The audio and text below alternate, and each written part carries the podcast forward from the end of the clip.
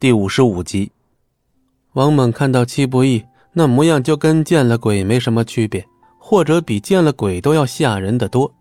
刚才是莫小姐误会了，我绝对不敢有那方面的意思。就算给我一千个胆子，我也不敢呐。额头上汗如雨下，赶紧解释起来。戚不义摆了摆手，他自然不会计较这些。起来吧，你今天表现的很不错，没想到你还能想到这么一出。王猛确定戚不义不是在开玩笑后，这才小心翼翼地站了起来。其实，这都是庄老板想的计策，我只是按照他的吩咐办事，不敢鞠躬。哦，是吗？这是庄慎那小子想出来的？不愧是他。戚不义点了点头，这样腹黑的办事风格，倒也符合那庄慎的作风。确切的来说，更像是那个人的做派。想到这里。一张熟悉的面孔浮上了脑海，却让戚不义下意识地打了个冷战。王猛咽了口唾沫，心中顿时掀起一阵惊涛骇浪。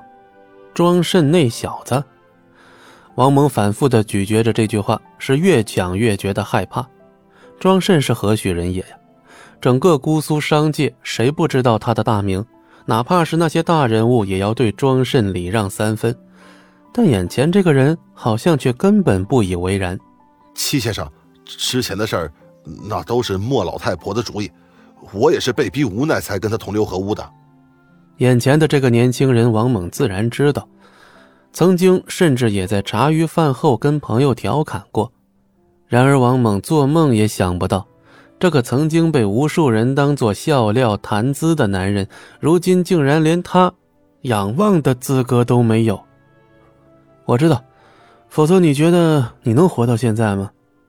王猛一哆嗦，全身的汗毛跟针似的立了起来，一股森然的寒意顺着脊背骨直窜天灵盖。方才那个眼神将永远的刻在王猛的脑海中。王猛第一时间知道，原来还能用这种方式体验到什么叫和死亡擦身而过。多谢戚先生宽恕，以后无论您有什么吩咐。我王猛一定尽心尽力，赴汤蹈火也在所不辞。那倒不必，我只希望你在自己的事上可以多上点心。毕竟这年头，逃债欠债的才是大爷呀。王猛先是一愣，随即恍然大悟：“小人明白应该怎么做了。您放心，小人一定把这件事办得漂漂亮亮。”戚不义微微一笑，淡淡的点了点头。而与此同时，在一间豪华客房里。正回荡着女人迷人的呻吟声和男人出众的喘息声，大床不堪重负的吱吱作响，好像随时都会散架一样。片刻之后，伴随着一声声嘶力竭的怒吼，大床终于安静下去。男人爬起身，穿上浴袍，随手点上一支烟，而女人则蜷缩在床上，白皙的皮肤透着迷人的红晕。拿着，喜欢什么就买什么。男人取出一张信用卡，丢在床上。女人欣喜万分，露出一丝迷人的微笑。谢谢顾公子啊，小曼，如果我让你帮我一个忙啊，任何事，小曼愿意为顾公子做任何事。